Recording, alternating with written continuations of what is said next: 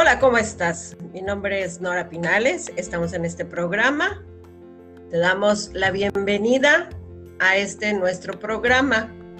Aprendamos juntos. Este es un programa que está promocionado por nuestros amigos de Con el Ejemplo AC. Búscanos en sus redes sociales, Con el Ejemplo AC, o en su página de internet, www.conelejemplo.org. Este programa que nosotros tenemos va precisamente para ti, organización de la sociedad civil. Es, estas pequeñas cápsulas van a estar en vivo ahorita, todos los martes. A partir del cada martes yo te espero después de las 8 de la noche para que nos acompañes, para que te quedes con nosotros. Vamos a hacer un programa de fortalecimiento para, para ti como organización en temáticas de contabilidad, fiscales y legales. Eh, te voy a platicar. Vamos a comenzar el primer martes de cada mes. Vamos a ver las obligaciones que te corresponden en el mes de en curso.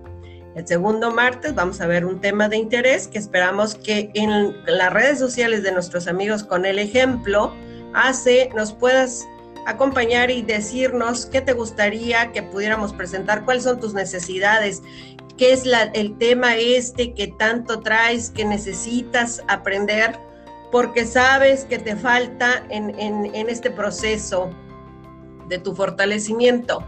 El tercer martes del mes vamos a invitar a una de nuestras asociaciones hermanas. Te platico, somos una comunidad de organizaciones de la sociedad civil que estamos abrazándonos en este esfuerzo para poder este, fortalecernos, porque el control interno y la carga fiscal a veces sentimos que nos hagamos, pero juntos, créeme que lo podemos hacer. Sí me gustaría que nos acompañaras, sí me gustaría mucho, sobre todo, que nos dejaras en esta página de, nuestros amigos de Con el Ejemplo, si tú tienes un tema que quieres ver, si tú tienes algunas preguntas, porque déjame decirte también, el último mes, de, el último martes de cada mes, vamos a ver preguntas frecuentes. Te, vamos a, pasar un teléfono en nuestras redes sociales también de Creo Comunidad o en las páginas de nuestros amigos de Con el Ejemplo. Si quieres, nos marcas por teléfono y nos vamos en directo. En la radio, todos juntos, vas a ver que lo vamos a lograr. Te voy a platicar por qué lo estamos haciendo. Porque yo eh, estoy enamorada de tu causa. Cualquiera que fuera tu causa, ayuda a mejorar a mi sociedad, al entorno donde viven mis hijos. Entonces necesitamos que te fortalezcas, que crezcas, que veas que este control interno, esta carga fiscal no puede ser tan fácil o tan diferente a lo que tú necesitas programarte. Créeme que es necesario que cumplamos entre todos y que entre todos nos abracemos. ¿Cuál es el tema que vamos a ver hoy? El tema que nosotros vamos a ver hoy se llama las obligaciones fiscales que te corresponden en este mes de febrero. Pero primero, escucha esto. Tú y yo estamos en la radio con nuestros amigos de Con el Ejemplo ACE. Búscanos en sus redes sociales, Facebook, Twitter e Instagram con el Ejemplo ACE. O en su página de internet www.conelejemplo.org. Quédate con nosotros. Aprendamos juntos. Déjame te cuento. En el mes de marzo, en el mes de febrero, perdón, en el mes de febrero del 2021, tus obligaciones que tú tienes en este mes, de sí o sí, tienes que presentar tu declaración anual esta está reglamentada en el artículo o regulada en el artículo 86 de la fracción tercera de la ley del impuesto sobre la renta. Tendrás que presentar en las oficinas autorizadas a más tardar el día 15 de febrero del 2021 la declaración en la que se determine el remanente distribuible y la proporción que de este concepto corresponda a cada integrante. Esto se presenta a más tardar el 15 de febrero del 2021.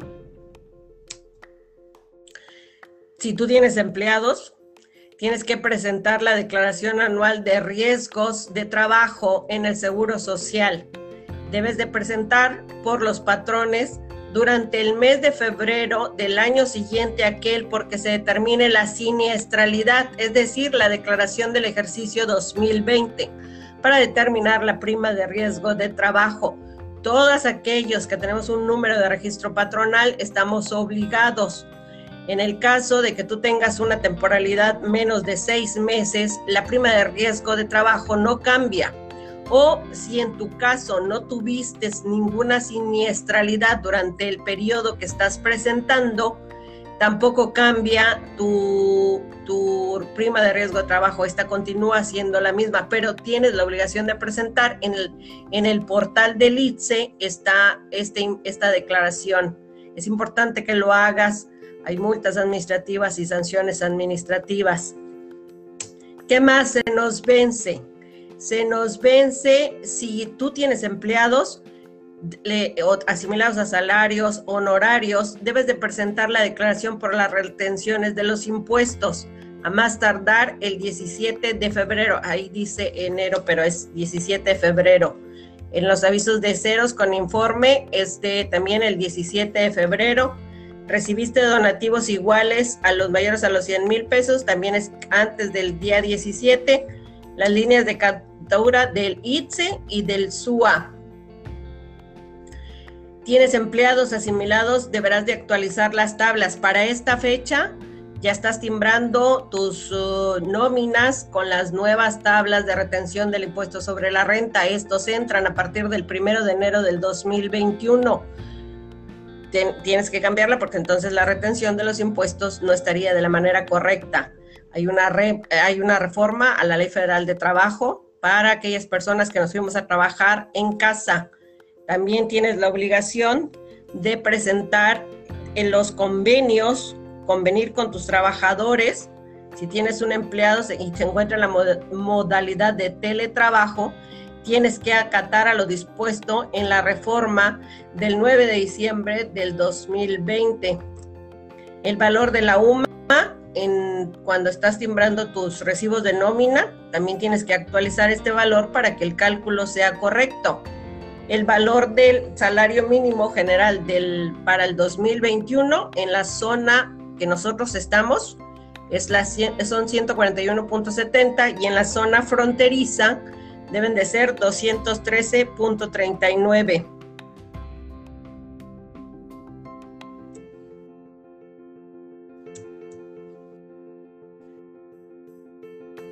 ¿Qué es lo más importante para febrero? Para febrero tenemos que presentar nuestra declaración anual. ¿Qué debemos de tomar en cuenta al presentar la declaración? No contar con discrepancias entre los ingresos declarados y los FDI emitidos. Recuerda que en este año hubo reformas en las, uh, en las leyes que nos regulan y una de las cuales se hicieron un causal de revocación si la autoridad en su facultad de poderte este, dictaminar y comprobar que estás cumpliendo con tus obligaciones y encuentra discrepancias o encuentra incumplimientos que vienen regulados en el Código Fiscal de la Federación, esta sería una causal de revocación y tendrías 10 días en un procedimiento de 10 días hábiles para que a tu derecho convenga poder subsanar el requerimiento de la autoridad. Entonces, sí es bien importante que si tú vas a presentar tu declaración anual, esta declaración le corresponda que los FDIs que tú emitiste sean los mismos que tú vas a declarar ¿qué voy a tener en cuenta yo aquí? Yo voy a tomar en cuenta que si me fui a lo que es mi contabilidad que yo tengo en mi balanza de comprobación, en mi estado de, de posición de actividades, yo tengo unos ingresos. Tengo un total de CFDIs que emití durante todo el año. Y aparte, tengo el total de los ingresos que voy a declarar en este formato 21 de la declaración anual. Deben de coincidir tanto como la contabilidad electrónica que tú presentaste con este, esta declaración anual y el total de los CFDI. Al encontrar la autoridad una discrepancia, es esta podría ser una causal de revocación para tu autorización de expedir recibos de donativo deducibles para el impuesto sobre la renta. ¿Qué más voy a necesitar? Voy a necesitar mi balanza de comprobación al 31 de diciembre del 2020, porque de ahí voy a tomar los datos para llenar este formato.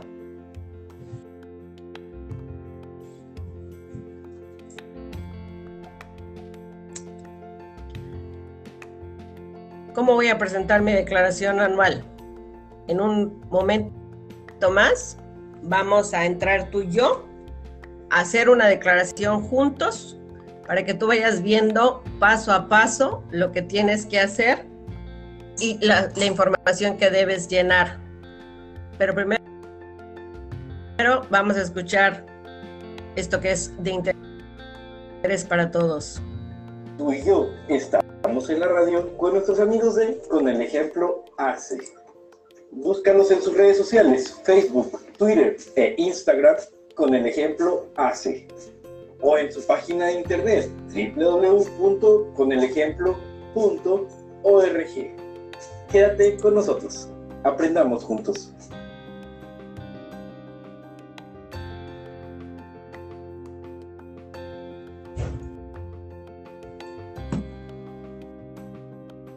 ¿Qué voy a hacer para presentar mi declaración anual? Voy a entrar a www.sat.gov.mx, a empresas sin fines de lucro, declaraciones a presentar, declaración anual. Voy a entrar con mi registro federal de contribuyentes y mi clave. Hasta aquí vamos bien. ¿Tienes alguna duda? Déjanoslo saber en tus comentarios en la página de nuestros amigos de Con el Ejemplo ACE.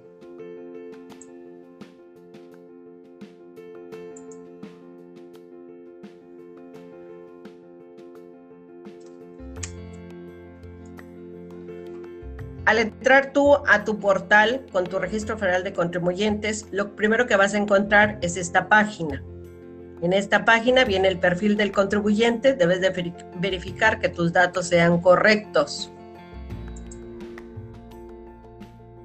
Vamos a presentar el ejercicio 2020. En el régimen debes de verificar también que el régimen a declarar es el régimen con fines no lucrativos. Te recuerdo que a partir del 2021 ya es a nivel ley que las donatarias autorizadas que perdieron su autorización deberán tributar en el título segundo. ¿Qué significa esto? Que te vas a ir al régimen general de ley y tendrás que tributar como si fueras una empresa. Entonces, ¿qué voy a verificar cuando voy a presentar mi declaración anual? Bueno, voy a abrir mi portal voy a ver que en mi perfil de contribuyente están mis datos correctos. Este es el ejercicio 2020. Y el régimen a declarar es el régimen con fines no lucrativos.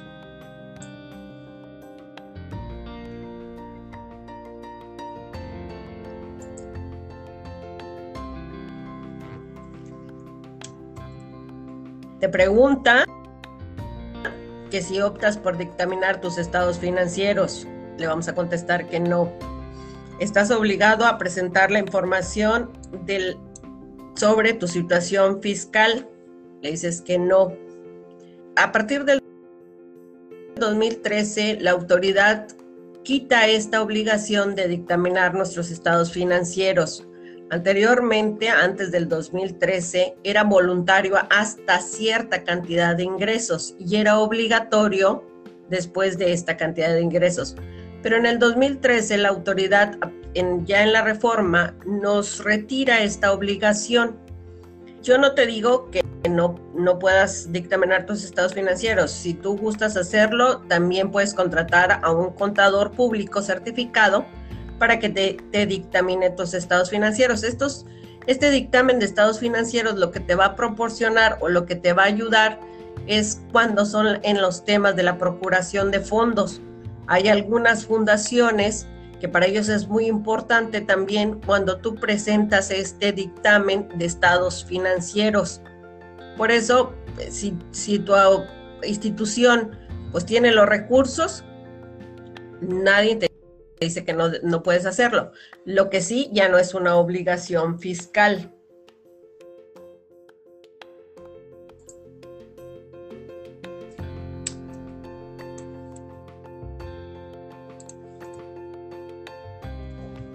Ya vimos que somos personas morales con fines no lucrativos, estamos en los datos iniciales y vamos a presentar la declaración. Lo primero que te va a pedir son los ingresos obtenidos, que es lo que yo aquí te decía vas a colocar aquellos ingresos de los cuales la suma tiene que dar la suma de tus comprobantes fiscales digitales timbrados vigentes en la página del SAT. Esto sí es importante. Luego vienen las erogaciones efectuadas, son todos aquellos gastos que nosotros hemos realizado por concepto de nuestra actividad. PTU es la participación de las utilidades a los trabajadores nosotros ahí en ese, en ese punto tú vas a colocar que no aplica. porque no te aplica? Porque nosotros no repartimos utilidades a los trabajadores. Como no hay un remanente distribuible, no hay una utilidad, por lo tanto nosotros no otorgamos participación de utilidades a los trabajadores la determinación del remanente distribuible. Esta es la diferencia de tus ingresos y tus egresos. Siempre y cuando tú no distribuyas este remanente o no hayas tenido gastos que no tenían un comprobante fiscal digital, no tienes por qué pagar impuestos. O sea, hay que colocar ese ingreso menos egreso. Te voy a platicar por qué.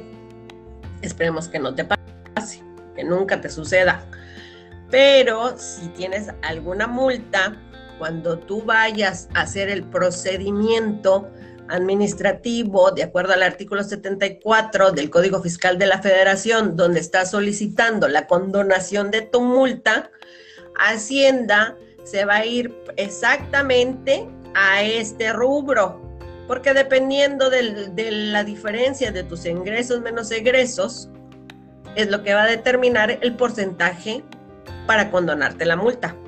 Entonces, sí es bien importante que tu contador lo, lo, tenga visto y que lo presente, porque hay algunos contadores que en ese tema también le ponen que no aplica, pero sí es necesario llenar la información. Hasta aquí vamos bien. Espero que nos, nos estés este, siguiendo en las redes sociales de nuestros amigos de Con el Ejemplo. Aquí veo que hay algunas preguntas, pero estas son de el teletrabajo. Ahorita si quieres se las contestamos a la señorita Ríos.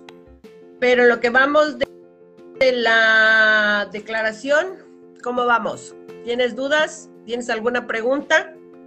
También tienes nuestro grupo de WhatsApp este, si tienes alguna pregunta, con muchísimo gusto, vete con nosotros, déjanos saber.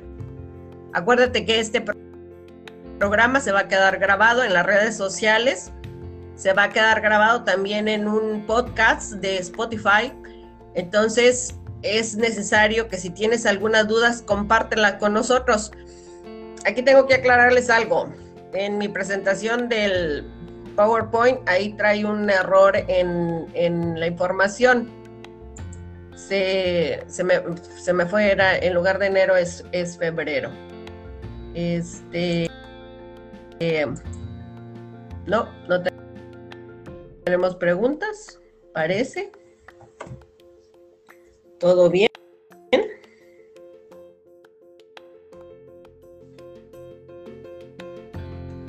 Por lo pronto, Escúchanos esto. Estamos en la radio con nuestros amigos de Con el Ejemplo ACE. Búscanos en sus redes sociales, Facebook, Twitter e Instagram con el ejemplo ACE. O en su página de internet www.conelejemplo.org. Quédate con nosotros. Aprendamos juntos. Hicimos una pequeña pausa porque estoy entrando para a ver si tenemos preguntas.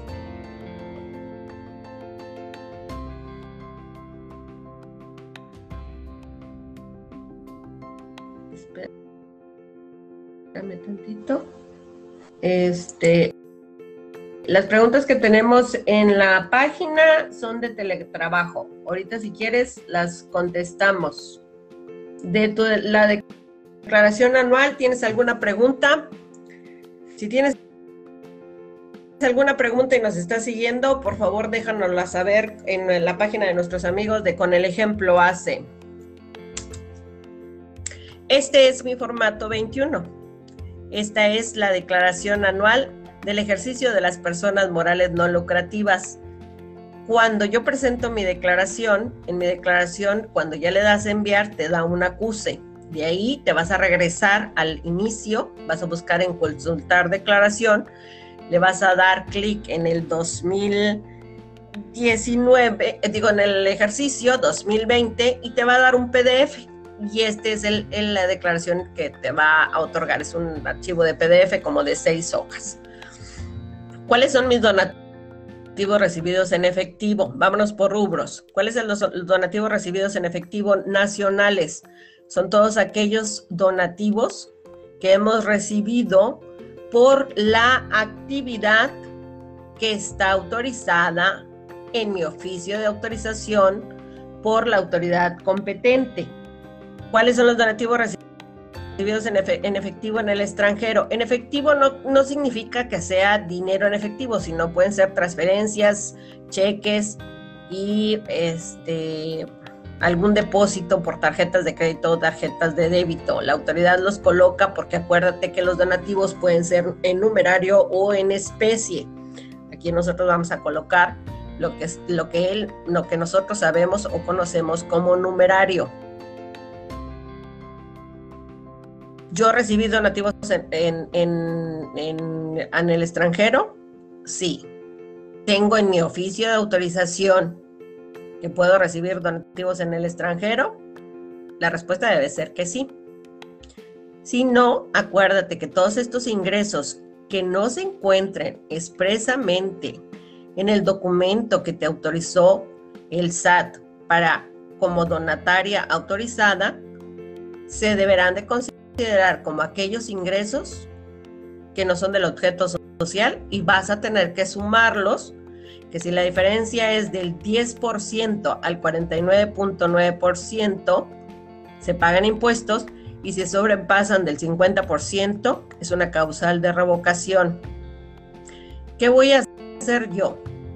Siempre voy a tener que tomar en cuenta que mi declaración en mi declaración yo voy a declarar los ingresos por aquellas actividades que la autoridad expresamente en un acto administrativo, oficio de autorización, me, me autorizó para recibir, puedes pedir recibos de donativo deducibles del impuesto sobre la renta. Te voy a poner un ejemplo.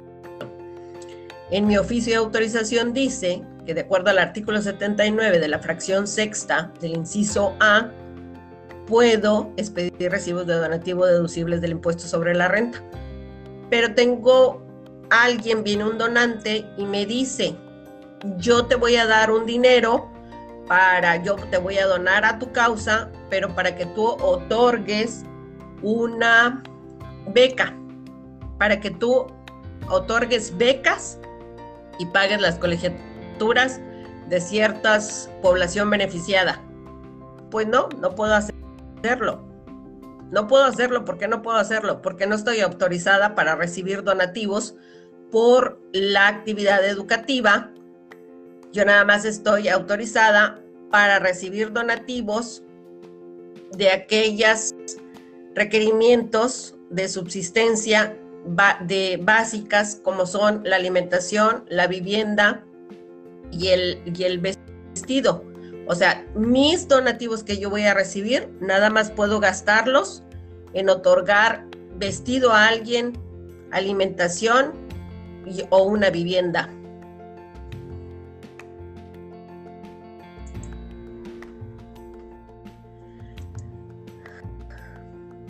Lo que sigue, los donativos en especie. Acuérdate que por cada ingreso que tú obtengas, ya sea en numerario o en especie, de acuerdo al Código Fiscal de la Federación, estás obligado a expedir un comprobante fiscal digital. No importa que el donante no te haya pedido este comprobante, tú tienes la obligación de expedirlo. ¿Qué vamos a hacer cuando el comprobante del donativo en especie? Bueno, el donativo en especie debe de tener una clave fiscal. El artículo que me están donando, de acuerdo al catálogo del SAT, hay un número que se le otorga de a partir del 2018, ya es obligatorio. Este lo puedes encontrar en la página del SAT y al momento tú despedir este comprobante fiscal, debe de colocársele la clave fiscal que le corresponde al artículo que me están donando. Voy a hacer una lista de estos donativos y aquí los voy a, precisamente a colocar. Si fueron nacionales o fueron en extranjero. Tengo arrendamientos de bienes. Bueno, los arrendamientos de bienes, recuerda también que son parte de tu objeto social. Se encuentran en aquellos ingresos que puedes tomar en cuenta como tu objeto social y no vas a, a sumarlos a esta reforma que nos, que nos colocaron. Dividendos, regalías, intereses de vengados a favor y en otros ingresos vamos a colocar precisamente aquellos ingresos que obtuvimos por actividades diferentes a nuestro objeto social. Y, va a dar, ahí te va a dar el total de los ingresos obtenidos. Las erogaciones efectuadas. ¿Por qué necesito mi balanza de comprobación? porque precisamente en mi formulario número 21 debo de colocar los rubros así como me los está pidiendo. Te recuerdo, tu contabilidad tiene una norma financiera que te regula, es la norma B16 y hay un catálogo de cuentas que el mismo SAT te obliga a, tenerlo en tu catálogo de cuentas, no importa si tú, tú, tú puedes tener la cuenta que tú desees, colocarle el nombre que tú desees, pero el catálogo de cuentas fiscal para poder enviar tu contabilidad electrónica debe de estar inserto en este catálogo de cuentas con el proveedor autorizado que tengas precisamente para enviar tu contabilidad electrónica. Acuérdate que eres estás obligado a presentar una contabilidad electrónica todos los meses el día 5 de cada mes posterior al cuando se hizo el supuesto. Nada más que aquí vamos a, hacer una pausa. Es enero, yo tengo hasta el 5 de marzo para presentarlo. O el 28 de febrero, que sería mejor que lo enviaras. Bueno, tiene un catálogo de cuentas y en este catálogo de cuentas tienes que contabilizar los egresos que tú elaboraste precisamente para llevar a cabo estas actividades. Y yo te recomiendo tengas tu balance de comprobación a la mano cuando vas a elaborar tu declaración anual porque precisamente tienes que llenar los rubros.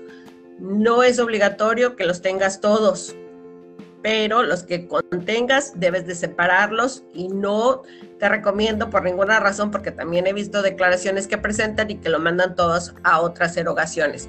Tuviste sueldos y salarios, con gastos relacionados. ¿Qué significa eso? Que le tienes que poner el sueldo, el salario, la, lo que es las vacaciones, la prima vacacional, los aguinaldos, todos los gastos que se relacionan con el pago de sueldos y salarios van ahí. Tienes honorarios apagados a personas físicas, también van ahí. Regalías, asistencias, donativos otorgados. ¿Quiénes son los únicos que están autorizados a llenar este rubro? Aquellos que están autorizados bajo el artículo 82 de la ley del impuesto sobre la renta y tienen la actividad autorizada de apoyo económico. Si tú no tienes esta actividad autorizada, no pudiste haber entregado donativos, por lo cual no puedes llenar este espacio.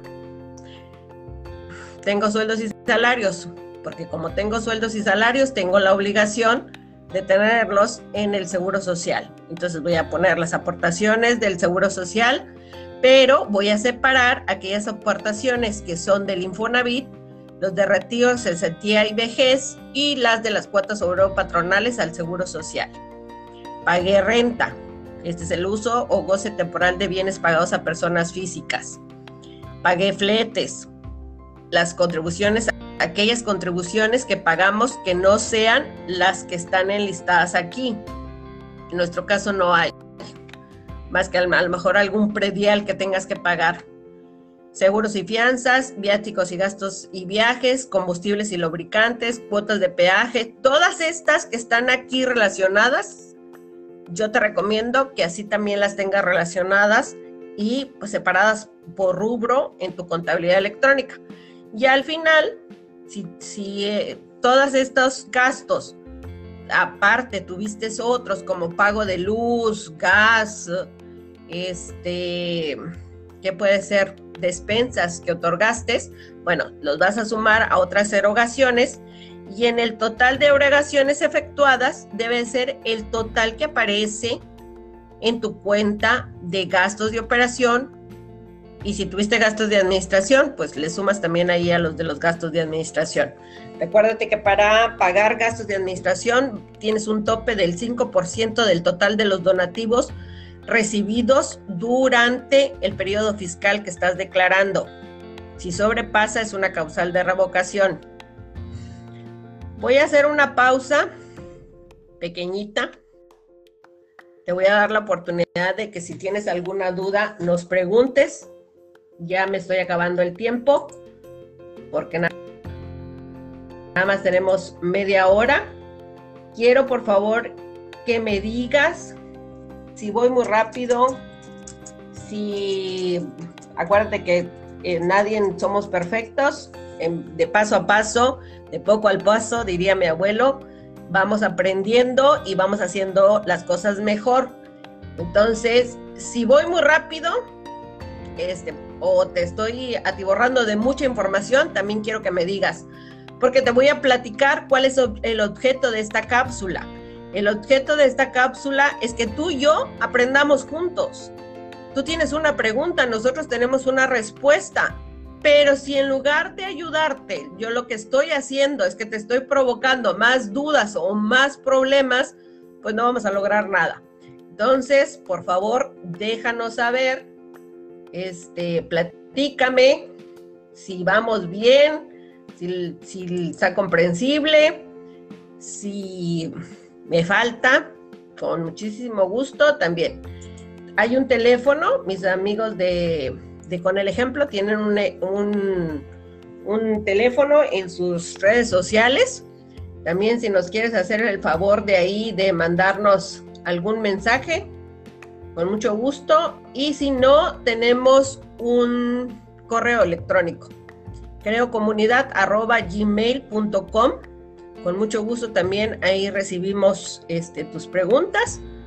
Eh, tenemos un grupo, esta comunidad que te digo que nos juntamos, tenemos un grupo. Si gustas pertenecer a nuestro grupo, también déjanoslo saber ahí en creocomunidad.gmail.com o con nuestros amigos de Con el Ejemplo AC.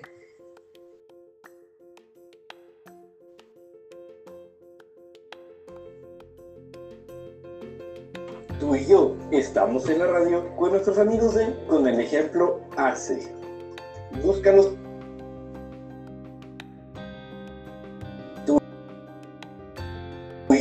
Estamos en la radio con nuestros amigos de Con el Ejemplo AC. Búscanos en sus redes sociales, Facebook, Twitter e Instagram con el ejemplo AC o en su página de internet www.conelejemplo.org. Quédate con nosotros. Aprendamos juntos.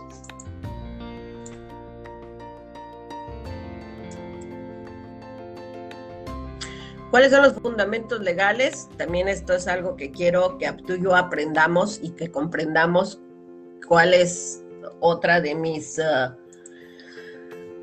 misiones y mis ganas de que estemos aquí tú y yo. es una cultura de la legalidad. Esto es una cultura de la legalidad. Tú eres la persona que tiene un sueño, que tiene una visión, que tiene una misión, por la causa que sea. Todo, si yo voy y le pregunto a cualquiera de mis asociaciones y les pregunto, ¿qué te dio por hacer esto? Todas tienen una historia que contarme. Yo tengo una historia que contarte a ti por el cual yo estoy aquí. Porque déjame decirte, hace cuatro años, hace cinco años, gracias al haberte conocido, de, al, entrar con, con estas asociaciones, con aquellas personas que me dieron la oportunidad de trabajar en campo, porque yo estoy aquí desde el 2009, hace 11 años empecé a trabajar en este sector social y me enamoré de él. Entonces, cuando yo entro con ustedes y me dan la oportunidad de trabajar, una de mis misiones fue precisamente esta, fortalecerte en temas de legales, fiscales y contables. De hecho, estudio la carrera de abogado precisamente porque mi especialidad son ustedes.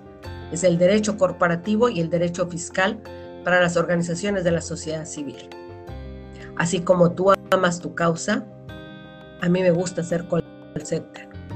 Entonces, por, favor, déjame estar contigo en tu causa, apoyarte, ayudarte y sobre todo vamos a aprender porque Tú creaste una causa, creaste una asociación.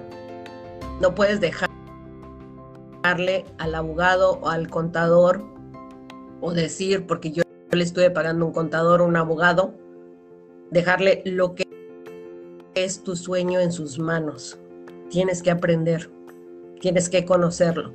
Entonces, estas cápsulas que yo le doy muchas gracias, infinitas gracias, estoy muy agradecida con Gerardo de nuestros amigos de Con el Ejemplo que está haciendo posible este programa es precisamente para esto. Se van a quedar grabadas para que tú puedas volver a llegar a verlas, pero sobre todo para que te para que el día de mañana si el contador te dice, "No, es que tu declaración se vence hasta el 31 de marzo." No, no, no. Yo lo vi con mis amigos de Con el Ejemplo AC Nora dijo que de acuerdo al artículo 86 de la fracción tercera de la ley del impuesto sobre la renta, mi declaración anual se vence el 15 de febrero. Y luego la regla 3.10.4 dice que si yo tengo dos años consecutivos que no presenté mi declaración, porque acuérdate, el Código Fiscal de la Federación lo dice, las sanciones son por omisión, por incumplimiento, por error y por dolo. Entonces, ¿qué pasa si yo no presento mi declaración a tiempo en dos años consecutivos? Es causal de revocación. Pierdo la vigencia de mi donataria autorizada. Por eso, eso es lo que estamos haciendo aquí. Vamos a aprender juntos. Para que el día de mañana tú le digas, no, yo lo vi con mis amigos Con el Ejemplo, yo lo vi. Y es más, aquí está el video, si quieres te lo presto. Quédate con nosotros, aprendamos juntos.